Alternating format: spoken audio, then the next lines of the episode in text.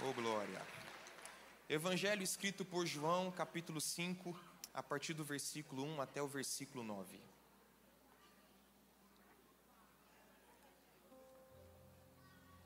Evangelho de Jesus, escrito por João, capítulo 5.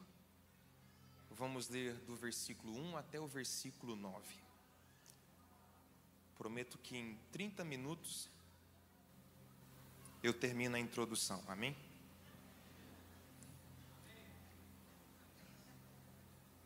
Teve um irmão ali atrás que fez o sinal da cruz. Misericórdia, pastor. Posso ler?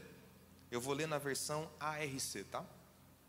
Depois disso, havia uma festa entre os judeus e Jesus subiu a Jerusalém.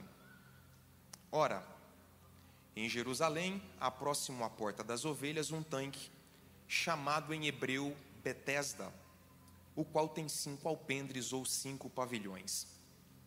Nestes jazia grande multidão de enfermos, cegos, mancos e ressecados, esperando o movimento das águas. Portanto, um anjo descia em certo tempo ao tanque e agitava a água, e o primeiro que ali descia, depois do movimento da água, sarava de qualquer enfermidade que tivesse. E estava ali um homem que havia 38 anos. Quantos anos, gente? Quantos anos? E estava ali um homem que havia 38 anos se achava enfermo. E Jesus, vendo este deitado, guarde isso. E Jesus, vendo este deitado, e sabendo que estava neste estado havia muito tempo, disse-lhes: Queres ficação? O enfermo respondeu-lhe: Senhor, não tem homem algum que, quando a água é agitada, me ponha no tanque. Mas quando eu vou, outro desce antes de mim. Jesus disse-lhe: Levanta-te, toma o teu leito e anda. Levanta-te, toma o teu leito e anda. Vamos lá? Todo mundo? Um, dois, três. Levanta-te, toma o teu leito e anda. Logo aquele homem ficou são e tomou o seu leito e andava, e aquele dia era sábado. Quantos podem dizer amém? Coloca o tema aí para mim, por favor. Vamos ler todo mundo? Um, dois, três. Quando a fonte chega no tanque. Só esse tema já valia um glória. Mas tudo bem. Antes do milagre realizado no tanque de Betesda, Jesus havia realizado dois milagres. O primeiro milagre está em João capítulo 2, onde Jesus transformou a água em vinho. O que eu acho interessante nesse primeiro milagre é que Jesus não transformou as pedras em pães para fazer a vontade de Satanás, mas ele transformou água em vinho para fazer a vontade do seu Pai. Jesus pega algo que não tem sabor, algo que não tinha cor e algo que não tinha cheiro. Ele pega aquilo que não é e faz tornar ser. Ele pega algo que não tem sabor e dá sabor, ele pega algo que não tem cor e dá cor, ele pega algo que não tem cheiro e dá cheiro. Isso ensina para nós que não existe nada, absolutamente nada, que Jesus não possa transformar. Assim como Jesus transformou água em vinho, ele pode transformar o seu casamento, ele pode transformar a sua vida financeira, ele pode transformar a sua realidade no presente. O segundo milagre que Jesus realiza está em João capítulo 4, quando Jesus cura o filho de um oficial do rei. Guarde isso no seu coração. Em João 2, ele atende o pedido de uma mãe. Em João 4, ele ouve o clamor de um pai. Vou repetir. Em João 2, ele atende o pedido de uma mãe. Em João 4, ele atende o pedido de um pai.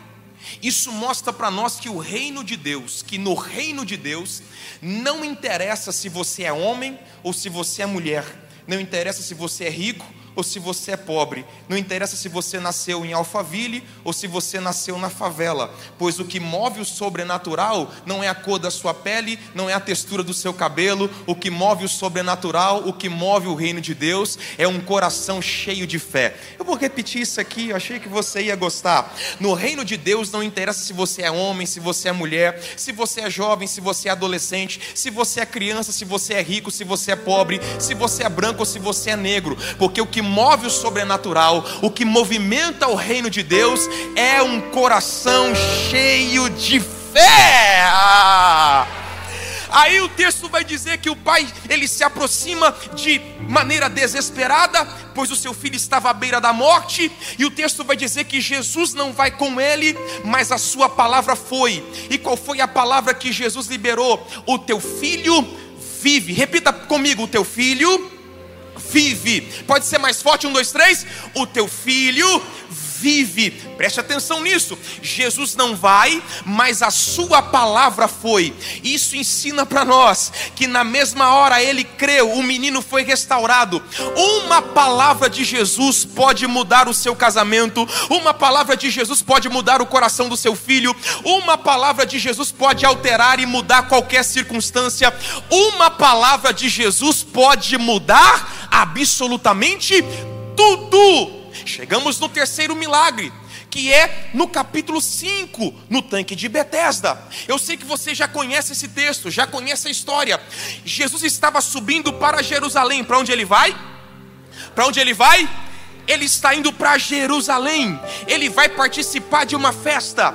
Havia pelo menos três grandes festas em Jerusalém, em Israel. A primeira festa se chamava Páscoa, a segunda festa se chamava Pentecostes, a terceira festa, Festa dos Tabernáculos. Jesus está subindo para Jerusalém para participar de uma festa. Ele sai de um ponto para ir para outro determinado ponto. Ele sai de uma geografia com um destino estabelecido, com um destino traçado. E aqui eu acho lindo, eu acho lindo, eu acho lindo. E se eu fosse você, eu daria um glória a Deus adiantado. Jesus está indo para Jerusalém e ele decide mudar a rota para mudar a vida de um homem. Essa era a hora. Vou fazer de novo, dá um trabalho, mas tudo bem. Mais devagar? Então vamos mais devagar. Jesus sai de casa dizendo: Vamos para Jerusalém. E ele tem um destino, ele tem um alvo. Ele está indo para Jerusalém, mas ele muda a rota para mudar a vida de um homem.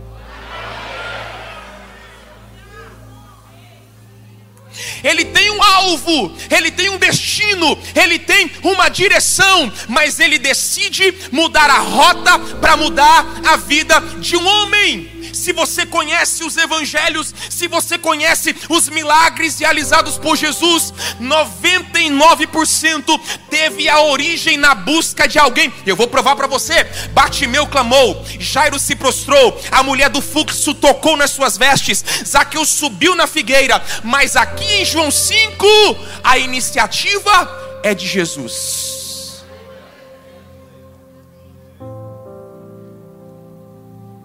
Tem dias que é você que busca Deus. Em outros, é Deus que vai buscar você. Dois amém, metade de um aleluia. Tá gravando essa parte? Vou fazer de novo para ficar legal. Então, vamos lá. A iniciativa do milagre aqui não é do paralítico, não é do necessitado, não é do doente, não é de quem precisa. A iniciativa é totalmente de Jesus. Tem dias que é você que busca Deus, e outros é Deus quem vai buscar você. Aleluia! A iniciativa é do próprio Jesus. Tem dias que o milagre vai acontecer porque você orou, porque você gritou, porque você clamou, e tem outros que a iniciativa será exclusivamente do céu.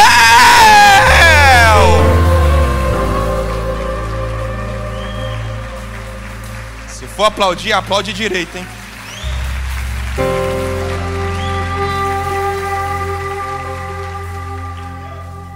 Deus vai até você,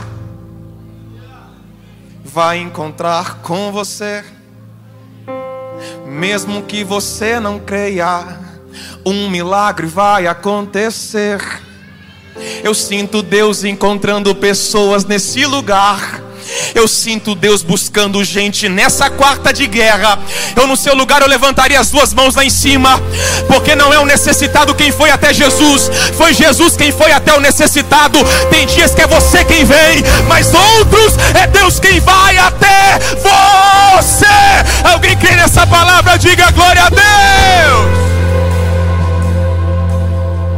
É Jesus quem vai até ele. Enquanto todos estavam olhando para o tanque, pois havia uma crença que um anjo descia, agitava as águas, trazendo cura, trazendo restauração. A fonte está se aproximando. Enquanto todos estavam focados no tanque, não perceberam a fonte se aproximando. Enquanto todos estavam focados num tanque limitado, frágil, não perceberam a fonte limitada se aproximando. E eu quero compartilhar aqui algumas lições rápidas nesse texto. E eu já começo a encerrar. Quando a fonte chega no tanque, o que acontece? Quando a fonte se aproxima do tanque, o que acontece? A primeira lição importante que nós precisamos aprender quando a fonte chega no tanque está no versículo 6. Vendo-o deitado e sabendo que vivia assim havia muito tempo, Jesus lhe perguntou: Queres ser curado? A primeira lição importante que nós temos aqui é que nada foge do conhecimento de Jesus. Diga comigo, nada foge do conhecimento de Jesus. Anote isso, nada foge do conhecimento de Jesus. O texto vai dizer que uma multidão de enfermos estava no tanque, mas Jesus o viu. As esperanças haviam cessado, mas Jesus o viu. O homem já não tinha expectativas, mas Jesus o viu. Os sonhos haviam se tornado pesadelo, mas Jesus o viu. O que eu acho mais interessante aqui, que não foi o paralítico que viu Jesus, foi Jesus quem viu o paralítico. Vou falar para esse lado aqui. Não foi o paralítico que viu Jesus, porque o paralítico estava olhando para o tanque. E enquanto ele olhava para o tanque, a fonte se aproxima e o vê. Vocês estão ainda aí? A fonte se aproxima do tanque e o vê. Nada foge do conhecimento de Jesus. Não foi o necessitado que viu Jesus, foi Jesus quem viu o necessitado. Pastor Grandini, afinal de contas, o que foi que Jesus viu? Jesus viu o seu passado. Jesus viu a sua realidade no presente. Jesus viu o seu futuro. Jesus viu a causa da paralisia. Jesus viu o abuso, a traição, a injustiça. Jesus viu as lágrimas, as noites em claro. Jesus viu a rejeição. Ele viu as palavras que te feriram. Tem coisas que o seu pai não viu, mas Jesus viu. Tem coisas que os seus melhores amigos não viram, mas Jesus viu. Tem coisas que os seus filhos não viram, mas Jesus viu. A palavra de Deus para o coração de alguém nessa noite é: você escondeu de muita gente, mas Jesus viu deixa eu esconder minhas marcas, deixa eu esconder os meus traumas, para que ninguém perceba o quanto eu fui ferido, o quanto eu fui machucado, o quanto eu fui enganado, o quanto mentiram para mim, e enquanto você estava escondendo de todos, não deu para esconder de um Deus que vê. Que vê. Vou ficar repetindo aqui, ele vê, até você falar alguma coisa. Ele vê. Ele vê. Ele vê. Ele vê. Ele vê. Ele vê. Ele vê, ele vê, Ele viu as noites em claro, ele viu o abuso, ele viu a traição, ele viu o abandono, ele viu as palavras de maldição. Deus me trouxe aqui nessa quarta de guerra para dizer ao coração de alguém: nada está oculto aos olhos de Deus. Ele viu, ele viu, ele viu, ele viu, ele viu. Jesus viu que aquele homem não estava preso apenas na cama, ele estava preso no passado, nas memórias amargas. Jesus olhou para a mulher samaritana e viu que ela estava vivendo em adultério. Jesus olhou para Zaqueu e viu no seu coração sede de Deus. Ele olhou para o jovem rico e viu amor às riquezas. Ele olhou para os escribas e fariseus e viu neles hipocrisia. E hipocrisia é a arte de exigir dos outros o que você não pratica.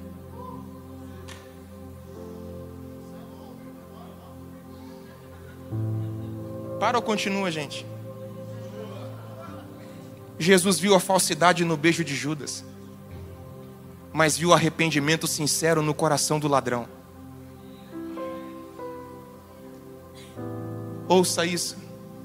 Jesus está te vendo. Ele conhece os seus traumas, ele conhece as suas dores, porque nada fica oculto aos seus olhos, nada.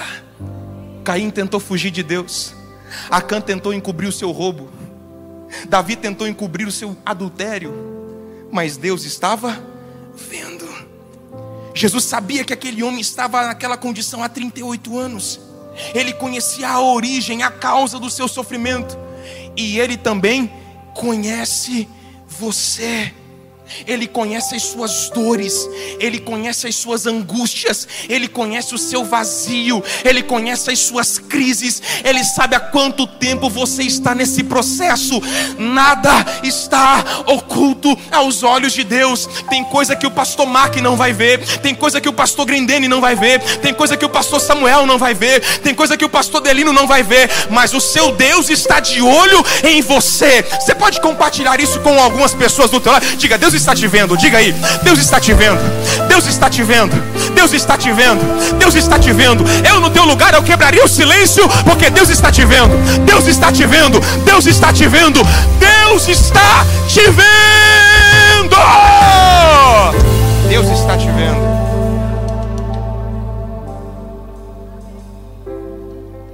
Segundo, Jesus passa, vê o paralítico no versículo 5 e 7, Jesus faz um diagnóstico da enfermidade. Ou seja, para ser curado, aquele homem precisava entender qual era o seu real problema. Era preciso identificar quais áreas da sua vida precisavam de cura. Anote isso para você não esquecer. Tem gente que não quer ser curado porque enfermo ele chama mais atenção.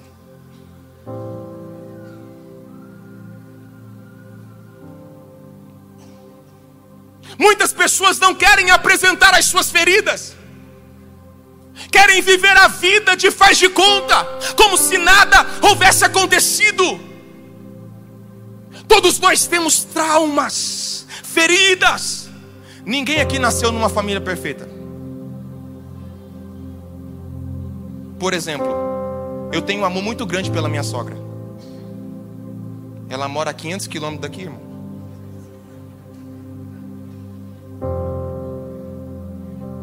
É, vocês não gostaram. Tudo bem.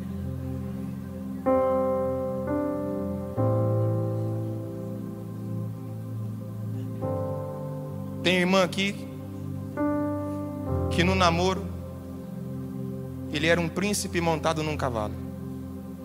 Depois que casou, o príncipe foi embora. Só ficou o cavalo. Será que é só na minha casa que tem confusão, gente? Tô olhando pra gente aqui que você parece anjo, irmão. Tem até um par de asa nas costas. Não, pastor, porque na minha casa. Hum, ah, Oh, graças a Deus. Acima de mim, irmão. Até na família real britânica tem confusão. É o príncipe que não quer ser príncipe. É, pensa. Imagina na nossa, não vai ter. Todos nós temos graus diferentes de feridas que precisam ser curadas. Na família, nos relacionamentos, por perdas significativas. Escute, quando as feridas não são tratadas de forma apropriada, elas são como farpas no coração. Aos poucos vão infeccionando, gerando consequências desastrosas. Quando Jesus pergunta ao homem se ele queria ser curado, ele, ele respondeu com uma desculpa: Eu quero, mas. Eu até queria ser curado, Jesus, mas. Ninguém me ajuda.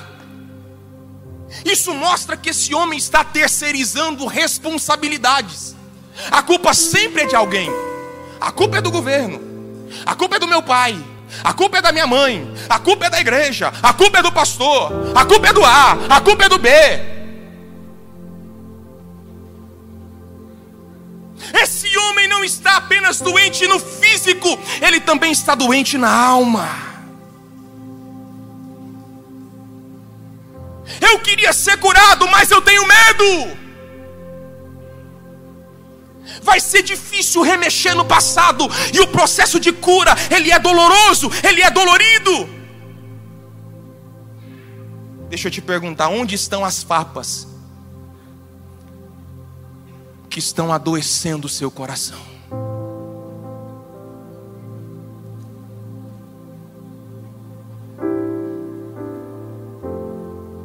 Onde estão as farpas que estão inflamando as suas emoções? Foi uma rejeição paterna? Foram as cenas de violência? Foi o abandono? Foi a escassez? Foi o abuso religioso? Onde estão as farpas que estão te adoecendo? Eu queria ser curado, mas eu não posso perdoar, pastor. Eu não consigo perdoar. Pastor, eu fui a vítima e eu tenho que perdoar? A falta de perdão está tornando a sua vida um verdadeiro inferno. A falta de perdão está adoecendo o seu coração. Quem não perdoa adoece. Quem não perdoa não tem paz. Anote: perdoar é a melhor forma de recomeçar.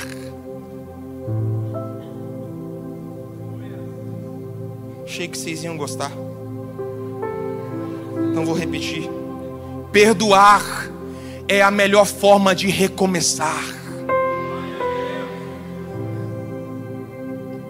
Ao invés de olhar para o que as pessoas te fizeram, Olhe para o que Cristo fez na cruz por você. Eu vou repetir, isso aqui merecia um aplauso e um glória a Deus. Ao invés de olhar para o que as pessoas te fizeram, olhe para o que Cristo fez na cruz por você.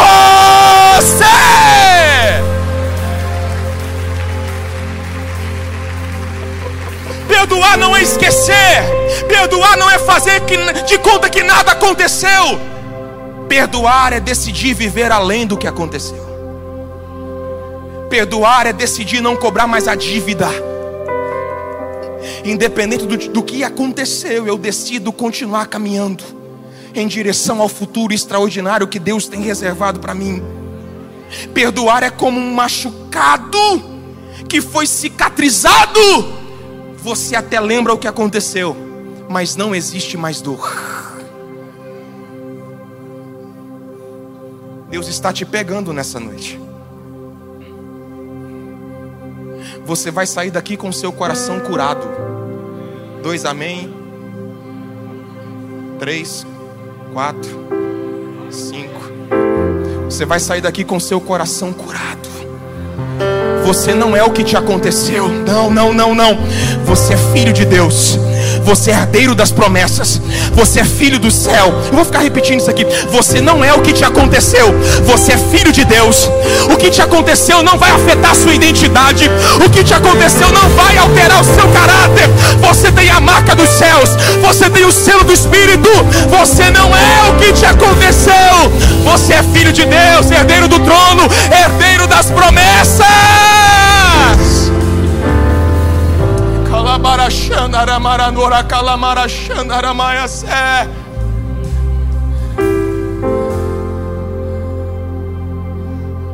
Verso 6. Meu Deus, já é 9 e 20 Quem me ouve mais 10 minutos aí? 10, 20, 30, 40. Já vai dar. Verso 6. Jesus faz uma pergunta: Você quer ser curado? Você percebeu que a maioria dos milagres realizados por Jesus, ele sempre pergunta para um necessitado o que, que ele quer?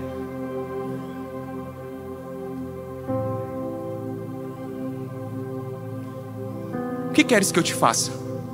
Queres ficação? Sabe por que, que Jesus sempre perguntava? Parece uma pergunta idiota, sim ou não? Para alguém que está doente, o que, que ele quer, irmão? Ser curado. Sim ou não? É óbvio ou não? Nem sempre. Por quê? Por causa de um fenômeno psicológico que se chama psicoadaptação. Pastor Grandene, o que é psicoadaptação? É a incapacidade de reagir na mesma intensidade quando você está sendo exposto às mesmas circunstâncias.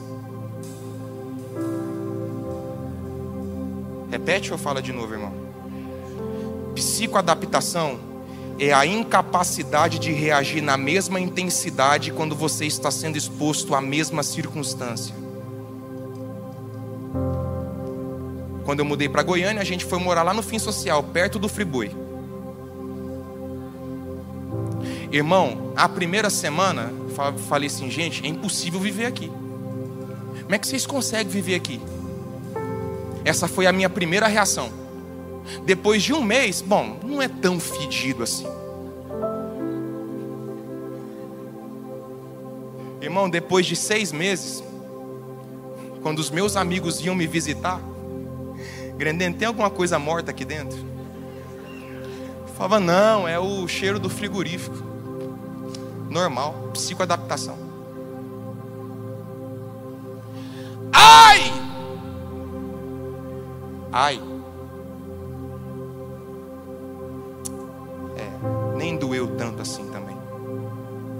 Fazer essa parte de novo? Achei legal. Ai! Ai! Nem doeu tanto assim. É por isso que Jesus sempre perguntava: O que queres que eu te faça?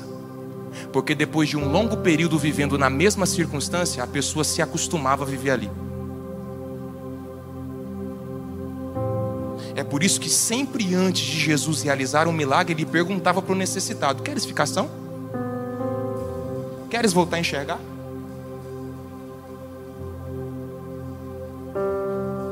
Ele pergunta: O que queres que eu te faça? E quando ele faz essa pergunta ao paralítico, ele estava dizendo: primeiro, não importa quanto tempo você está nessa situação, eu posso te fazer levantar. Vocês já cansaram. Quando ele pergunta, queres ficação? Ele está dizendo, não interessa. Se você está nessa cama há um ano, há 10 anos, há 30 anos, há 40 anos ou há 100 anos, eu tenho poder para te levantar daí. Eu tenho poder para mudar a tua história. Eu tenho poder para mudar essa circunstância. Eu tenho poder. Não interessa quanto tempo você está vivendo nessa mesma circunstância. Eu sou poderoso para alterar tudo isso. A mulher hemorrágica sofreu 12 anos. A mulher encurvada passou 18 anos sem olhar para cima.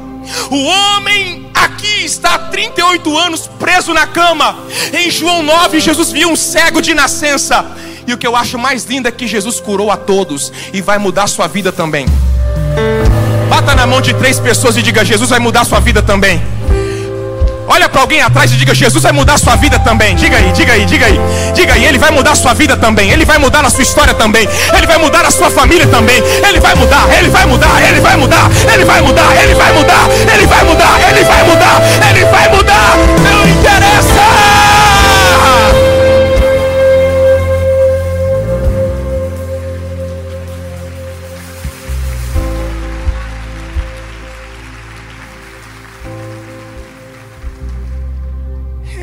pode restaurar você também.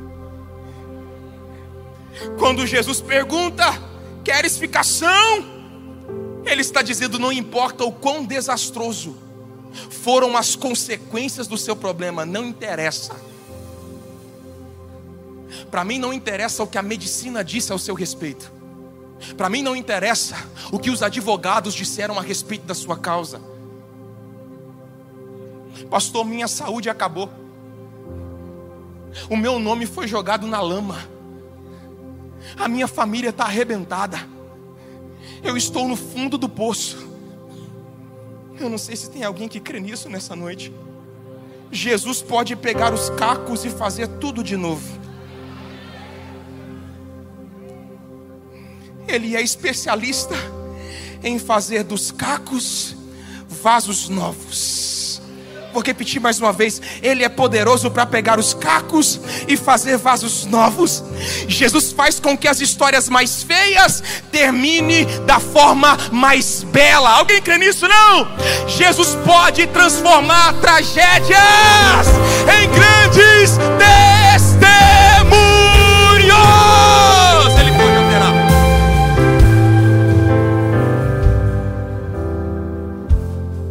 Eu começo a encerrar agora porque eu quero orar por você. Versículo 8. Jesus dá três ordens ao paralítico. Quantas ordens? Quantas ordens? Primeiro, ele olha para o paralítico e diz: Levanta-te. Eu não sei se eu falo. Vocês querem me queimar hoje? Quando Jesus diz a ele: Levanta-te, sabe o que, ele está dizendo? Você passou 38 anos da sua vida na mesma posição. Mas a partir de hoje a sua posição vai mudar. Vai mudar. A sua posição hoje vai mudar. Não importa quanto tempo você está nessa situação, vai mudar, vai mudar, vai mudar. A sua posição vai mudar, vai mudar, vai mudar. Eu preciso de três pessoas que creem nessa palavra. Não interessa o quanto tempo você passou na horizontal. Deus está dizendo a alguém nessa noite: vai mudar, vai mudar.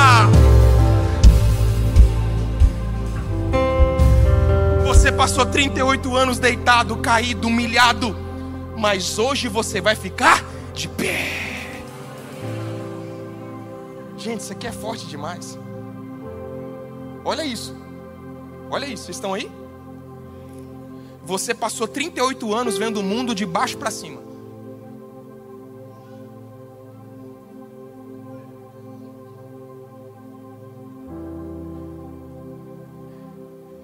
E eu não vim aqui apenas para alinhar o seu corpo.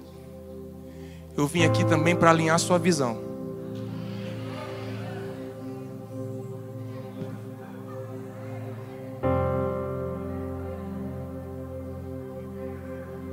Você passou a vida inteira olhando as coisas de baixo para cima.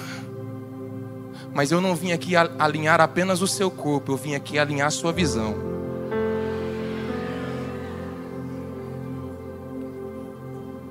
Eu não vou alinhar apenas o seu corpo, eu vou alinhar a sua visão. Você passou 38 anos sem usar as pernas. Isso aqui, irmão, dá para dar um pulo da poltrona, hein? Mas tudo bem. Você passou 38 anos sem usar as pernas. Olha isso. Você tinha a ferramenta, mas não tinha força para usar. Você não andava por falta de perna. Você não andava porque faltava uma conexão entre a mensagem do cérebro até as pernas. E eu estou aqui para conectar o que estava desconectado. Três amém. Eu vou continuar. Tudo bem. Volto a pregar aqui daqui três meses, mas tudo bem. Eu vim aqui para conectar o que estava desconectado. Tem coisas que sempre esteve aí, mas você nunca conseguiu usar. Chegou o tempo de você usar o que você nunca usou. A ferramenta já está aí. Vou ficar repetindo isso aqui. A ferramenta já está aí. A ferramenta já está aí. O dom já está aí. A graça já está aí. O talento já está aí. E por que, que eu não uso, pastor? Por que, que eu não rompo? Por que, que eu não avanço? Por que, que eu não caminho? Deus está dizendo ao coração de alguém: chegou a hora de você usar o que você nunca usou.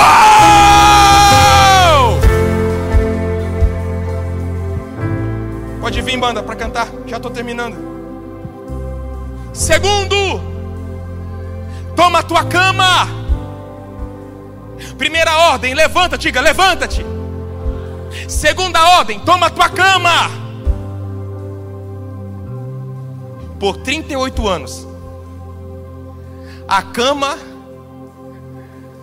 o carregou. Agora ele vai carregar a cama. Por 38 anos ele foi dependente. Eu estou falando para muita gente aqui que viveu a vida inteira dependendo, sendo socorrido, sendo carregado. Eu sei o que é viver uma vida de dependência.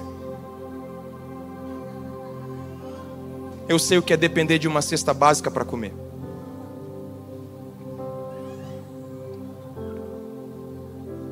Eu me lembro que quando a Laura nasceu, dia 29 de maio de 2017, enquanto a Carol estava na maternidade, porque foi um parto de risco, passei o dia todo no hospital. E eu me lembro como se fosse hoje, quando eu cheguei em casa, a energia estava cortada, porque eu não tinha dinheiro para pagar a energia. Eu sei o que é ser carregado. E graças a Deus que eu tenho amigos que sempre foram respostas de Deus para as minhas necessidades. Eu me lembro como se fosse hoje, pastor Mac nunca pediu para falar isso. Quantas vezes na pandemia ele me mandava mensagem de Londres: Grendene, você tem comida para comer? Como é que você está pagando as suas contas? Quantas vezes, mesmo estando do outro lado do mundo, Ele me abençoava. Quantas pessoas aqui plantaram sementes no meu ministério e na minha família? Eu sei o que é precisar, o que é depender. A palavra profética do coração de Deus para o seu coração é: você passou a vida inteira sendo carregado, mas há um novo ciclo. Eu vou repetir: há um novo ciclo, há um novo tempo, uma nova fase. A fase de você ser carregado está acabando. Vou falar para esse lado de cá. A fase de você ser carregado tá acabando, tá acabando, tá acabando, tá acabando. Vou repetir para a esquerda agora. Tá acabando. A fase de você ser carregado está acabando. Chegou o tempo do que, Pastor Grendene? Chegou o tempo de você carregar o que sempre te carregou. É você quem vai honrar. É você quem vai semear. É você quem vai plantar. Quem crê, quem crê, quem crê, quem crê, quem crê.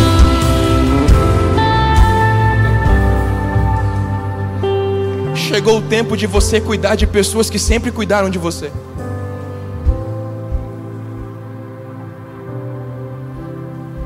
Sinto a graça de Deus aqui.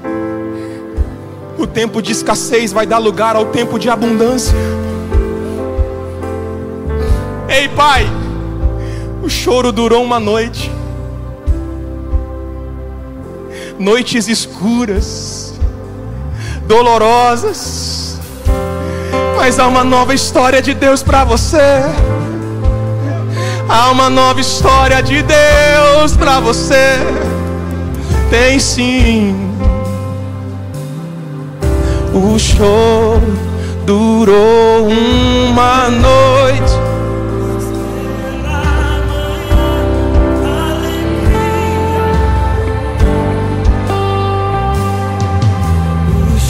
Eu ainda não terminei. Cante, cante. Mas pela manhã. Declare mais uma vez o choro. O choro.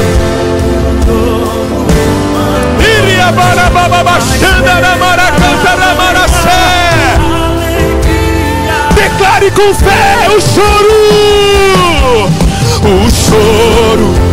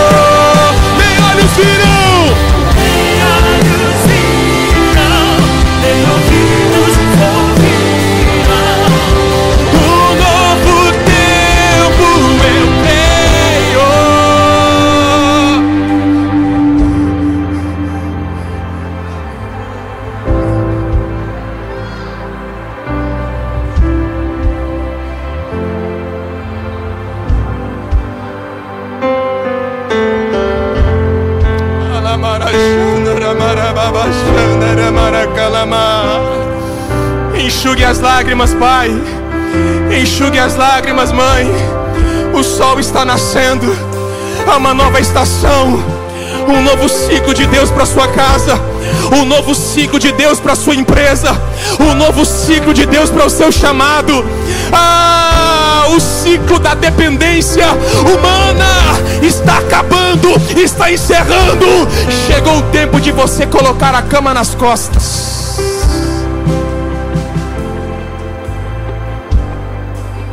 Escute.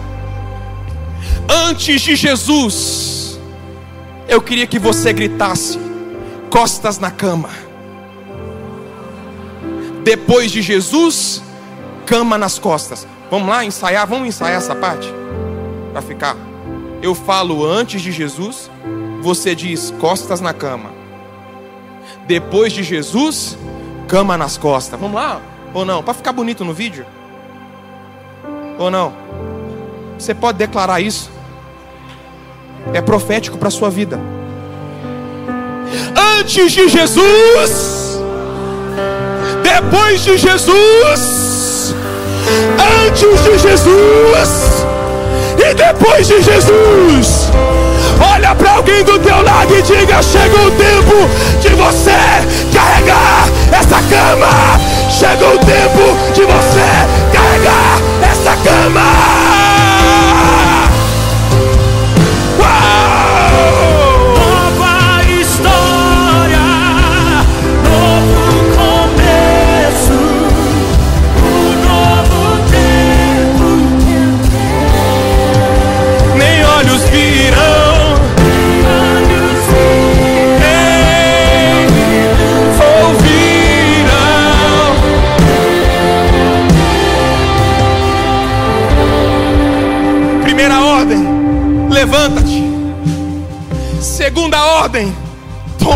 Cama.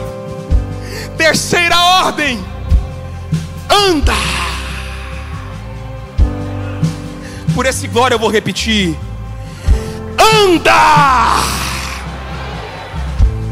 Por 38 anos ele ficou paralisado na mesma geografia. Mas agora Jesus decidiu colocá-lo em movimento. Faça assim com seus pés.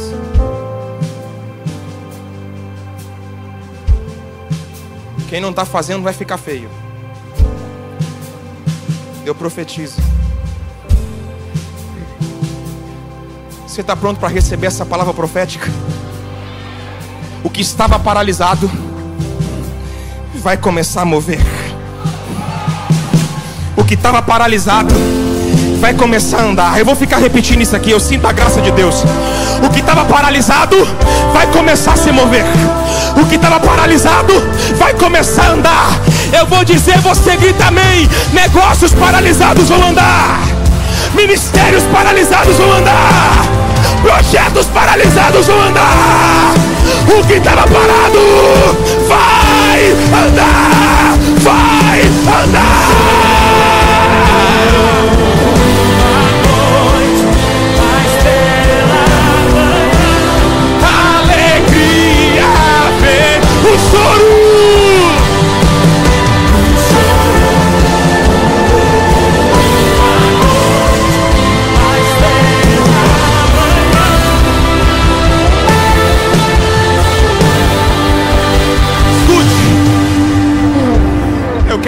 Frente pessoas enfermas.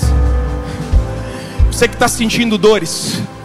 Você que entrou aqui com doenças emocionais. Sai do teu lugar, vem ao altar. Eu quero orar por você.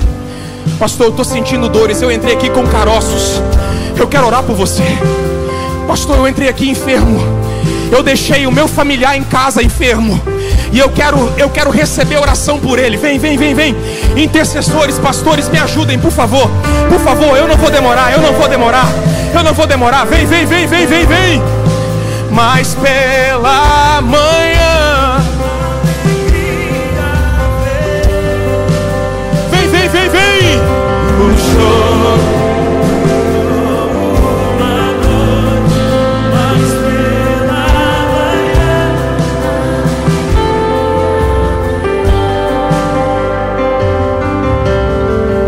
Enquanto eu orava essa semana, enquanto eu preparava essa palavra, o Espírito Santo dizia ao meu coração que essa noite seria uma noite de cura. Caroços vão desaparecer, madres serão abertas, doenças emocionais serão despedaçadas pelo poder do nome de Jesus. Os intercessores vão me ajudar, os pastores vão, vão ungir vocês. E ainda essa semana, você vai ver os sinais da cura de Deus na sua vida. Nós vamos cantar essa canção bem baixinho. E enquanto nós cantamos, Jeová Rafá vai passar por aqui, curando todas as enfermidades. Pai, em nome de Jesus, nós repreendemos toda sorte de enfermidade, doenças emocionais, ansiedade, síndrome do pânico, em o nome de Jesus, sejam queimadas, destruídas, anuladas, pelo poder do nome de Jesus, pelo poder do sacrifício na cruz. Doenças físicas são repreendidas agora, caroços desapareçam. Deus toca no útero dessa mulher que deseja gerar, mas não pode. Toca, meu Deus, nesse homem que não tem paz para dormir, que não tem paz para descansar. Deus limpa esse sangue. Toca nesse coração. Tumores batam em retirada. Há poder no nome de Jesus. Há poder no nome de Jesus. Há poder no nome de Jesus. Há poder no nome de Jesus. Há poder no nome de Jesus. Seja curado em nome de Jesus. Seja curado em nome de Jesus. Em o nome de Jesus. Em o nome de Jesus, você que está em casa, receba a cura.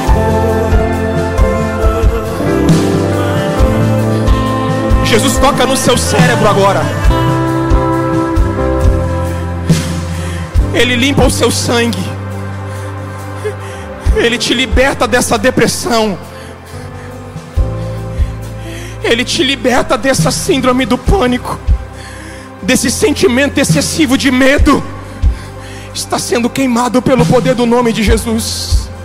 Jeová Rafa, o Senhor que cura todas as enfermidades. Toca em sua vida agora em o nome de Jesus. Quantos creem, digam amém. Eu encerro agora.